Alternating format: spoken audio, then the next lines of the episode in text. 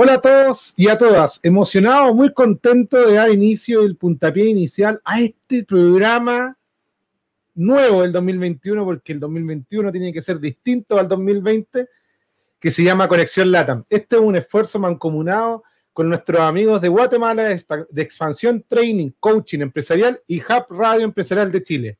Unimos también a los locutores de Jorge Estrada y Benjamín Carrasco, los mejores locutores de Centroamérica y de América del Sur. Así que este es un programa que esperamos tener grandes entrevistados y sobre todo ser una propuesta de valor diferente, innovadora y por sobre todo que le traiga mucho valor a las personas que nos ven en cada una de sus casas.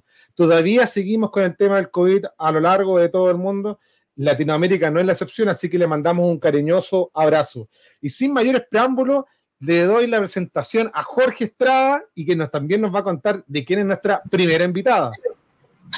Hola, querido Benja, un abrazo para toda la comunidad en Latinoamérica.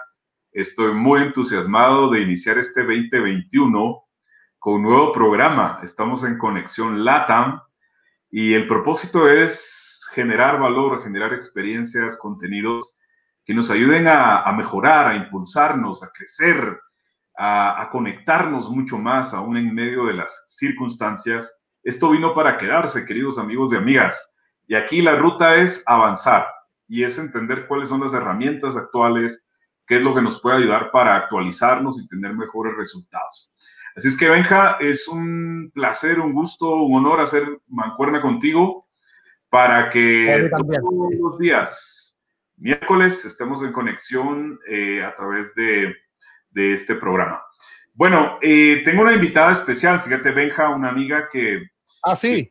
Desde hace mucho tiempo hemos, hemos trabajado, hemos hecho algunos proyectos eh, con una alta calidad profesional, pero sobre todo una gran persona y que está ayudando a muchos, muchos en el ámbito laboral, o sea, para cómo mejorar sus competencias, cómo conectarse y conseguir un empleo, si esa es la visión que tienen.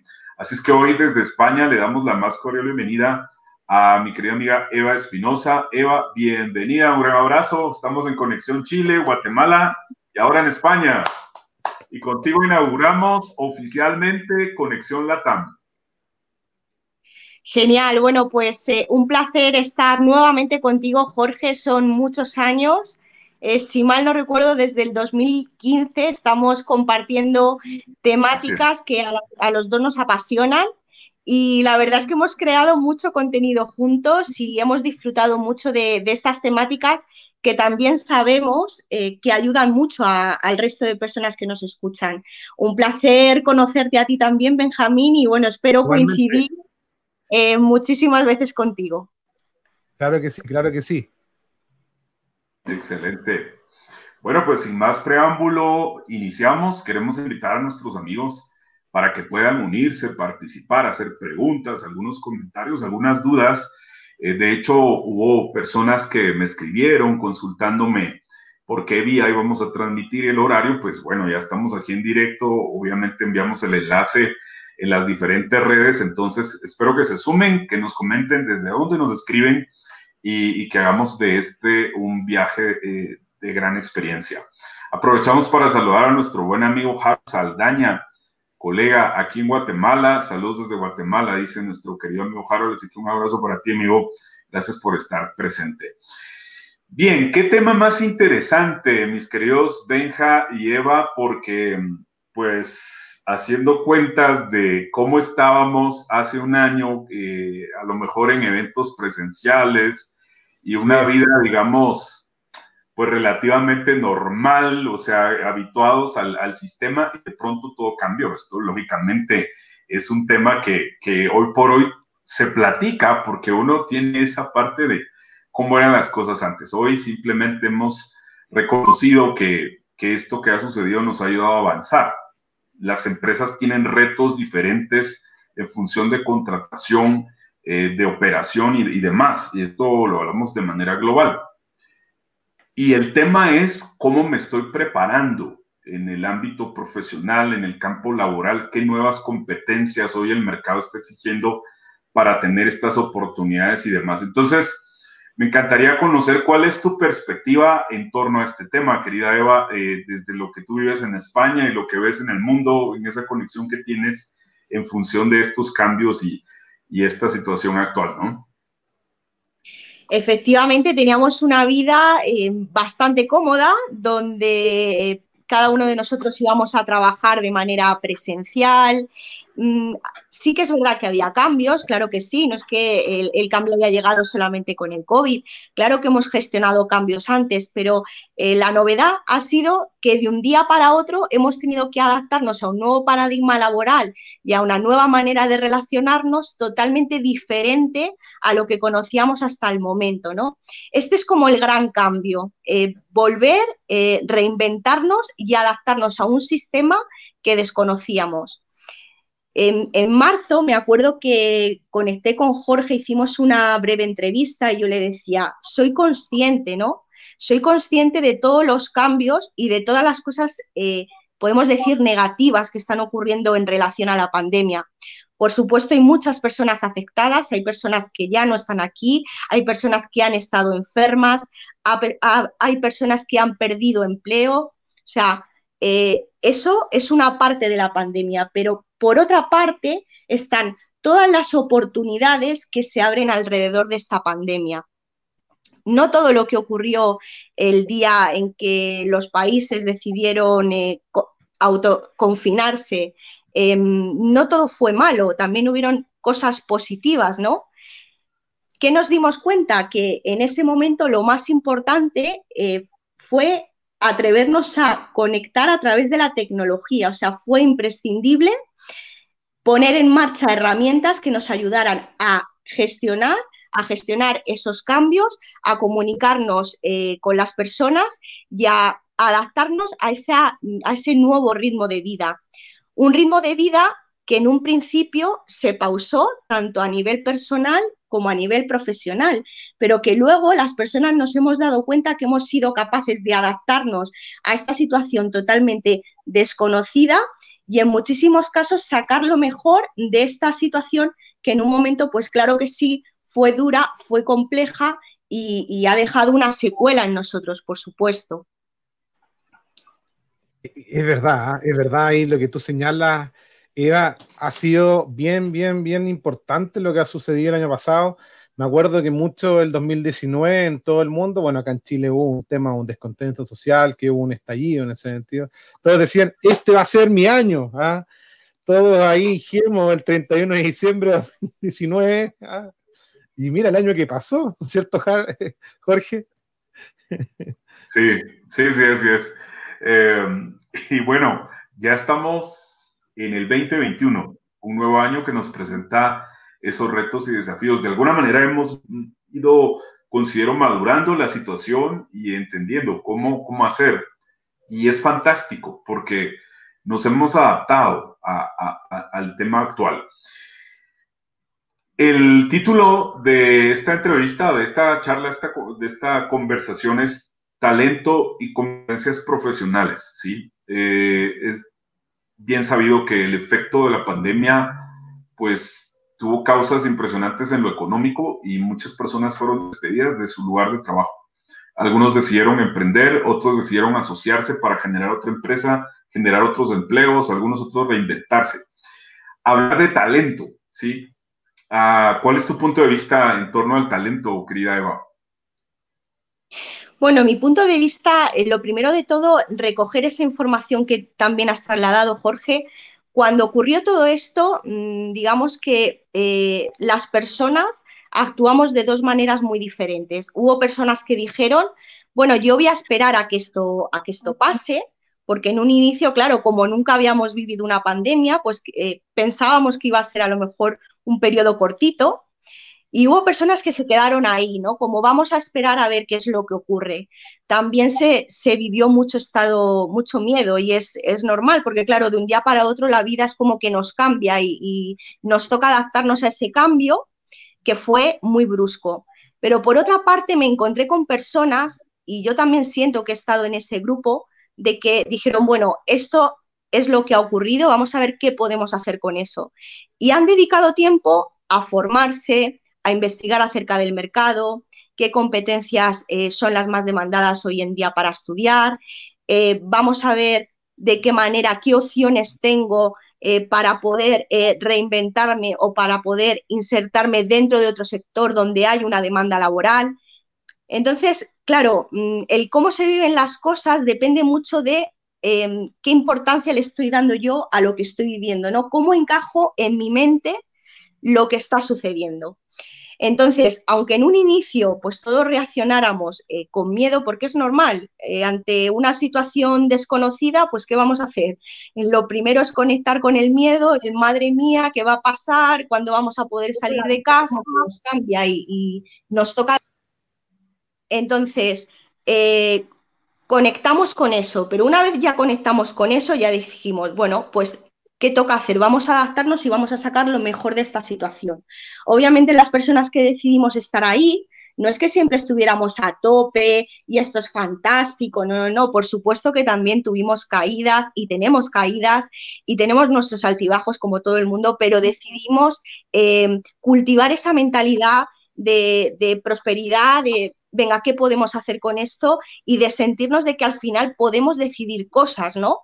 No podemos decidir si nos confinan que voy a salir eh, fuera de, ese horario preestablecido o no puedo decidir que ir eh, a un lugar presencial, a un restaurante si está cerrado, pero dentro de nuestra casa podemos decidir muchas cosas. En cuanto al talento, lo primero de todo es que todas las personas tenemos talento, con independencia de la situación profesional en la que nos encontremos. Si yo estoy eh, en situación de desempleo y estoy en búsqueda activa de empleo, tengo talento. Si yo actualmente estoy trabajando en una empresa, tengo talento. Si yo ahora mismo estoy viviendo una crisis personal y profesional, yo sigo teniendo talento. ¿Qué pasa? Que cuando es cierto que cuando el trabajo se termina de una manera en la que no nos esperamos, las personas nos, sentimos con ese miedo y nos sentimos como indefensas. Y también es muy natural conectar con esa inseguridad, ¿no? Conectar con la inseguridad de qué va a pasar conmigo, Em, pues eso, qué es lo que pasará mañana, podré eh, sobrellevar esta situación, encontraré antes trabajo de lo que tengo previsto. Eso es totalmente natural. El talento, si tú me preguntas, ¿qué es el talento? Pues al final el talento es el conjunto de conocimientos, experiencias y actitudes que todas las personas tenemos, con independencia de nuestra situación, tanto a nivel personal y profesional. Dentro del talento eh, hay una parte del talento que es evidente, ¿de acuerdo? Eh, es ese talento que ya conocemos por nuestra trayectoria, tanto a nivel personal como a nivel profesional, somos conscientes que tenemos cierto talento. Uno de los límites que yo considero que tenemos las personas eh, más fuertes a la hora de, desarrollar nuestro talento es justamente convertirnos en normalistas de talento. ¿Esto qué significa? Pues que a veces las personas no somos capaces de observar y de conectar con ese talento que tenemos. Entonces, para eso existen personas profesionales que ayudan a la persona a través de un recorrido y de un acompañamiento a hacerla consciente de cuál es su potencial y cuáles son los recursos que esa misma persona ya tiene para salir adelante. Entonces, esto me parece muy interesante. Y luego también todos tenemos un potencial que está oculto. Te pongo un ejemplo. Si, por ejemplo, yo tengo habilidades comunicativas, pero nunca me, nunca me expongo a, pues a, una entrevista, por ejemplo, o a hacer una pequeña exposición, nunca descubriré que yo tengo habilidades para comunicar y para transmitir un mensaje. Entonces, si yo no paso por esa zona, si yo no salgo de esa zona de confort y me permito explorar diferentes actividades que en un principio a mí me pueden llamar la, la atención, nunca eh, voy a conectar con esa parte de nuestro potencial que está oculto. Entonces, si queremos desarrollar nuestro talento, también eh, debemos estar expuestos a la observación, a la exploración y también a lo que otras personas perciben de nosotros y que quizá nosotros no somos conscientes de que tenemos ese potencial. No, lo que menciona es súper importante, Eva, y, sobre todo, Jorge, ¿cómo, ¿cómo, se va dando este tema de, que el talento en sí se ha vuelto eh, estresado de cierta manera con un año tan, tan cambiante, tan extraño que tuvo varios vaivenes, que primero todo se quedan adentro de sus casas, después que todos salen, después que algunos pueden salir, después de que algunos tienen que salir, pero con ciertas precauciones. Por parte de la cultura, muchos ocupaban alcohol gel, eh, era como, no voy a comprar alcohol gel, que es una mascarilla, porque que ocupar guantes, ¿ah? y todo ese tipo de cosas que van cambiando. Y ahí tengo una consulta, eh, Eva, ¿crees que eh, el talento se ha fortalecido con lo que ha pasado con esta pandemia a nivel mundial? y sobre todo qué competencias también ves que se han eh, sobresalido eh, a lo largo de todo lo que respecta el mercado. Bueno, pues eh, una competencia que me parece imprescindible y que esta pandemia nos ha ayudado muchísimo a desarrollar es el tema de la resiliencia. Mm, creo que las personas hoy en día somos más capaces de caernos y levantarnos con mayor rapidez, mayor agilidad y sufriendo mucho menos de lo que a lo mejor lo hacíamos antes. ¿Por qué? Porque estamos viviendo esos periodos de cambios, esos periodos que dices, te levantas una mañana y dices, voy a leer el periódico porque ahora mismo no me acuerdo si estamos en fase 3, en fase 1, si puedo salir hasta las 10, si puedo salir hasta las 12. Entonces, eso eh, es una competencia que se ha desarrollado mucho. ¿Qué nos está enseñando esta pandemia? Nos está enseñando a ser flexibles, a ser flexibles, porque hoy tenemos estas normas de juego, hoy jugamos con estas fichas, mañana jugamos con otras fichas y hay que jugar. O sea, lo que el mundo nos enseña es, el mundo no para de rodar y hay que seguir jugando. Si quieres jugar y te adaptas, genial, y si no, quedarás fuera del mercado. Esto también es algo que eh, creo que es importante transmitir. Hay ciertas competencias que si no las tenemos y no hacemos por desarrollarlas, es muy difícil que nosotros estemos dentro del mercado laboral. Si yo tengo una mente muy rígida y digo, no, no, yo es que soy, me invento, eh, trabajador social, trabajadora social, y solo mm, voy a trabajar de trabajador social, de trabajadora social, y si no existe ese puesto de trabajo, no voy a trabajar porque esa es mi profesión, porque es lo que yo sé hacer, porque no me veo capaz. ¿Entendéis? Como esta mente tan rígida, que ojo, no, no es ninguna crítica porque todos hemos pasado por ahí. Yo reconozco que la primera que, he tenido esa rigidez mental, ¿no?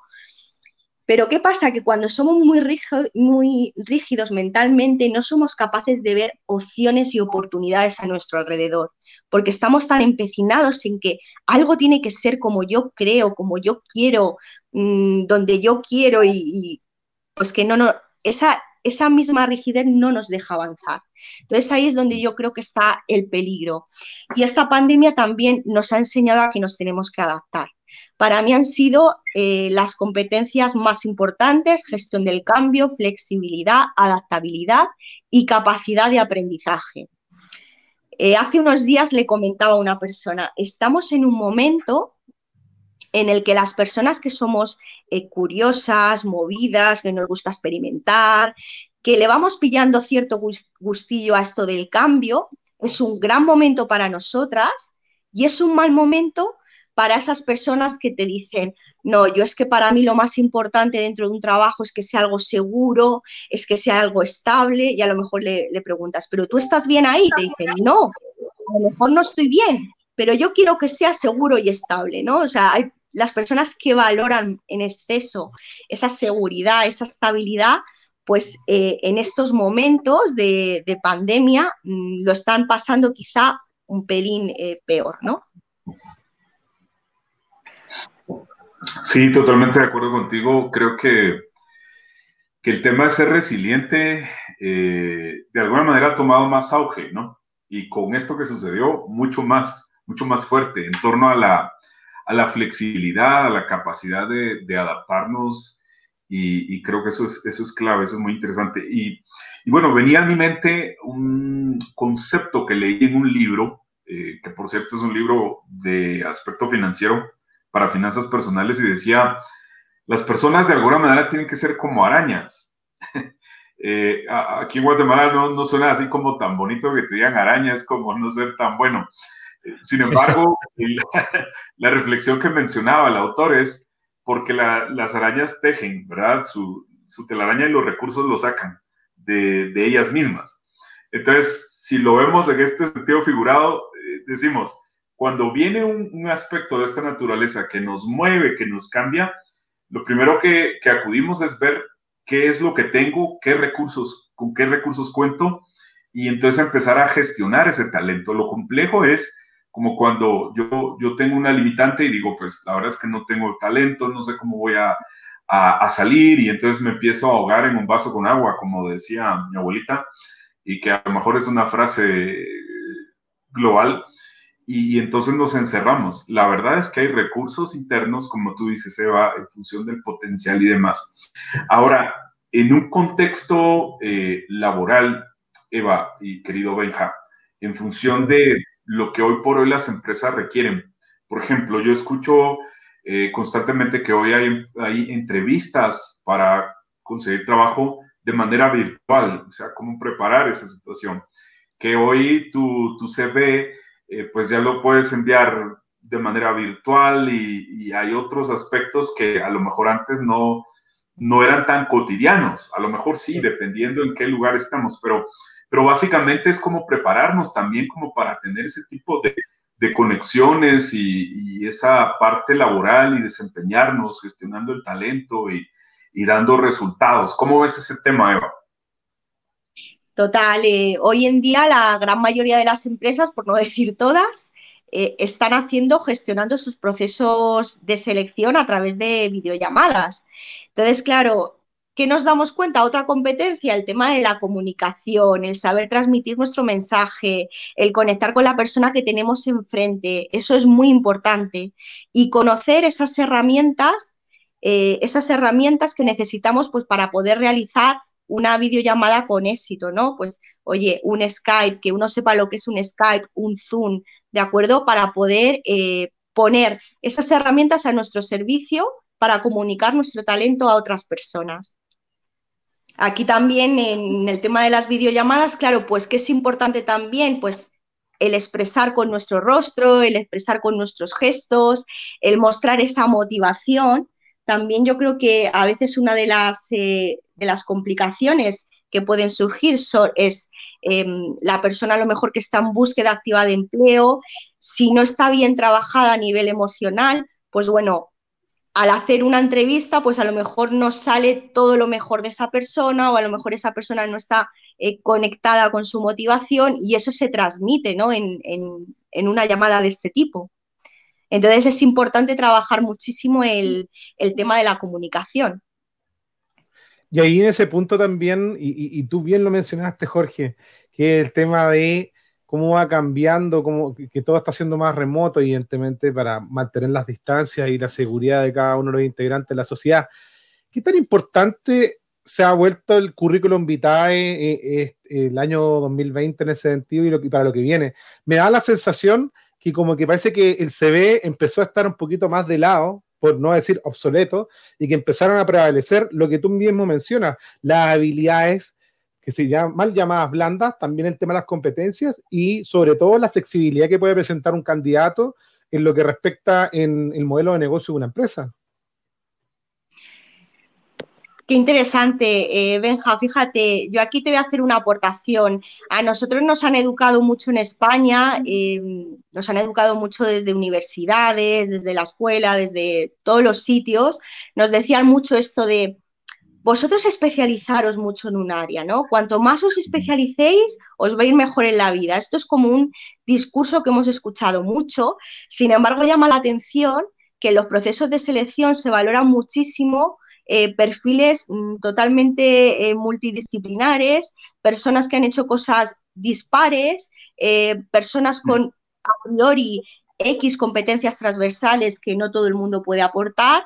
Entonces, bueno, ahí como hay como una contradicción. O sea, siempre nos dijeron que era muy importante el tema de la especialización, sin embargo, en procesos de selección, eh, yo también me di cuenta que se tiene mucho en cuenta eh, ese tipo de perfiles, ¿no? que quizá no son tan especialistas en un área, en una materia concreta, sino que aportan eh, una multitud de, de, competencias transversales y experiencias laborales muy ricas y muy diferentes.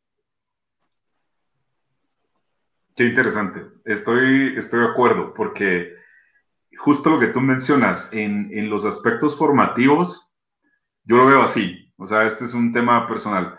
Eh, se genera un mundo mm, imaginativo, eh, tenemos una realidad para que cuando lleguemos a la empresa o a lo que realmente se necesita, hay algo más. Entonces ahí hay una flexibilidad cognitiva. Bueno, no era tanto como lo aprendí, aunque sí tengo las herramientas, pero aquí estoy extendiendo esa capacidad, ese talento. O sea, hay, hay realidades. Como que cambió un poco. Sí, como que cambia, un poco. Y imagínate si, si te niegas a, a, a, ese cambio o a ser flexible, y es que yo así lo aprendí. Entonces, ¿cómo haces para, para avanzar? O sea, yo creo que de alguna manera también son, son retos importantes y, y porque al final las organizaciones buscan los resultados. Y el tema es cómo nos integramos y cómo desarrollamos, cómo surfeamos en esas olas del cambio, ¿no? Cómo quedamos haciendo comunidad en ese sentido y ahí yo creo que la, la, la pregunta súper bien encaminada, Eva, a, a, a quién nos depara este 2021, sobre todo lo que pasó en este 2020, que ya hizo como un cambio bastante fuerte en lo que respecta las habilidades, las competencias, el currículum, el mismo LinkedIn y hasta el mismo tema de las relaciones, ¿no? Sí, a ver, eh, yo le comentaba antes a Jorge, yo tengo la sensación de que bien, tenemos pandemia para rato, o sea, pienso que realmente esto no se va a terminar en 2021, todo va a volver a, al 2019. Ese pensamiento tenemos que eliminarlo de nuestra mente porque creo que nos limita, nos limita muchísimo. Nada va a ser igual que antes, eso es lo primero de todo. Y si me preguntas qué peso tiene el currículum, pues hombre, el currículum mm, yo creo que tiene un peso. Hay personas que dicen, va a llegar un momento que el currículum va a desaparecer. Bueno, pues por el momento está presente. También es verdad que no es lo mismo un currículum bien trabajado, actualizado a, a 2021, es decir, que, que, se nota que está hecho en 2021 y que se atiende a unos ciertos criterios, que el currículum que, que es el modelo como de toda la vida, ese currículum sí que ya no, no, no, tiene fuste, pero sí que el currículum que creo que están muy adaptados al momento presente. Entonces, por ahí creo que, que todavía el currículum le, quedan, le queda un tiempito, no sé cuánto, pero le queda un tiempito y sin, y sin duda es una primera impresión ¿no? que nos genera una persona. Algo de ella le queda. Simplemente viendo el currículum eh, de una persona, uno ya se hace eh, una idea bastante interesante acerca de quién es esa persona y de cómo es esa persona. Enseguida se detecta el perfil que es más creativo, el perfil que necesita más estructura, el perfil que es mm, eh, más dinámico, más movido, el perfil que es más atrevido, que es más conservador. Es decir, un, un currículum al final nos está dando una información. Eso es lo, lo interesante y todo lo que nos ayude a conocer eh, quién hay detrás de, de, ese currículum, pues es maravilloso. Al final es información y pistas que te está dando eh, eh, esa persona, ¿no? Por sí. eso se nota mucho cuando un currículum lo ha hecho uno mismo o, o, se lo ha hecho otra persona, ¿vale? Que yo nunca recomiendo eso. Sí que recomiendo el poder hacer a lo mejor una asesoría para eh, comentar eh, según la formación, experiencia y objetivo profesional de esa persona cómo enfocar un nuevo currículum, pero nunca recomiendo que ese currículum lo haga otra persona eh, porque al final eso se nota, ¿no? Se nota si es algo propio, cosecha propia o, o es algo inventado por otro y bueno, eh, preparado de cualquier manera. Sí, yo creo que, que es clave y una de las competencias que has mencionado es la comunicación, es decir, la forma en que eh, la estructura en que hoy puedo, puedo tener en, presentarme a una organización para conseguir una oportunidad, creo que, que habla mucho, ¿no? O sea, tiene, tiene que ver en el sentido de la comunicación. Pero aparte de todo eso, eh, está aquel concepto que, que se llama la huella digital, o sea, todo aquello que también dejamos como huella en las redes y, y situaciones de esa naturaleza, pues de alguna u otra manera tienen ciertos vínculos en aquello que digo que soy o que hago. Eh, creo que también es, es, un tema, o sea, la, la construcción de, de contenidos y, y, en fin, ¿cómo, ¿cómo ves ese tema, Eva, en función de, de toda esa estructura en redes, la forma en que me proyecto y demás? Lo veo muy importante y creo que para cualquier cosa, yo ahora mismo si, si conociera por primera vez a Benjamín, eh, yo lo que haría sería buscarlo y ver quién es él. ¿De acuerdo? Y ahí voy, a tener, ahí, voy a tener, ahí voy a tener una información de él, ¿de acuerdo? Y a lo mejor, pues depende de lo que vea, digo, bueno, esta persona, mm, yo también me puedo hacer una, una idea. Entonces, claro que es importante porque vamos dejando una huella no solo de quiénes somos, sino de también qué es lo que nos motiva, qué es lo que nos apasiona, eh, qué contenido eh, somos capaces de, generar para otras personas, em, qué nos inquieta del momento que estamos viviendo. Ahí estamos dejando pistas de cuáles son nuestras competencias profesionales, de qué perfil tenemos. En fin, el tema de la marca personal es muy interesante. No es lo mismo eh, si nos presentamos a un proceso de selección, a ver, influyen muchísimos factores y variables, por supuesto, pero no es lo mismo mm, buscar en Google el nombre de una persona y que te aparezcan cosas, es decir, que tú veas que esa persona se ha movido en pro de ese objetivo, que, va dejando esa huella en el, mundo, ¿no? Va dejando su pozo, su granito de arena, que a lo mejor una persona que, no aparece en, en, ningún sitio, ¿no?